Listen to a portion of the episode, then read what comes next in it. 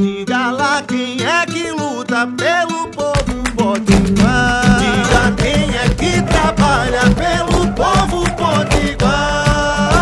Ela é a cara do povo da gente que levanta cedo, que trabalha muito e luta sem medo. Coração que não se cansa. O nome dela é trabalho, é. Mas pode chamar de Isolda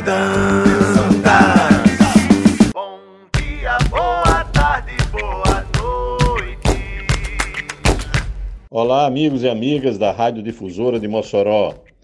Aqui quem fala é Alexandre Mota, médico infectologista em Natal, que, a pedido de Isolda Dantas, hoje vai prestar esclarecimentos e orientações sobre como não se contaminar com o coronavírus.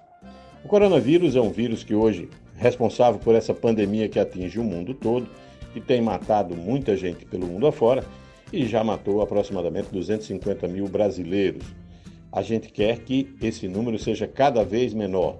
E enquanto não chega às vacinas, é importante e fundamental todo mundo se prevenir. Como é que o vírus se transmite? Através da respiração, principalmente, e através do contato com objetos contaminados por outras pessoas previamente. Esses objetos podem ser coisas de utensílio, como podem ser coisas que você irá comer. Então, é fundamental você entender que a transmissão principal é pela respiração. Então, uma coisa importante é o distanciamento. Se você tiver a um metro e meio de uma pessoa contaminada, o risco se torna menor de você pegar. O uso da máscara, tanto pela pessoa possivelmente contaminada, quanto o uso da máscara por você, faz com que a chance de você não se contaminar fique dobrada. Então, por isso que é fundamental o uso da máscara. A máscara é inconveniente, a máscara incomoda, mas a máscara salva vidas. Então, fundamental você manter o uso da sua máscara de maneira adequada. Ela não pode cobrir só o queixo, ela tem que cobrir a boca e cobrir o nariz, que é por onde você respira e por onde o vírus entra. É fundamental que a pessoa com quem você está se relacionando, convivendo, tendo um contato profissional ou o que seja, também use a máscara.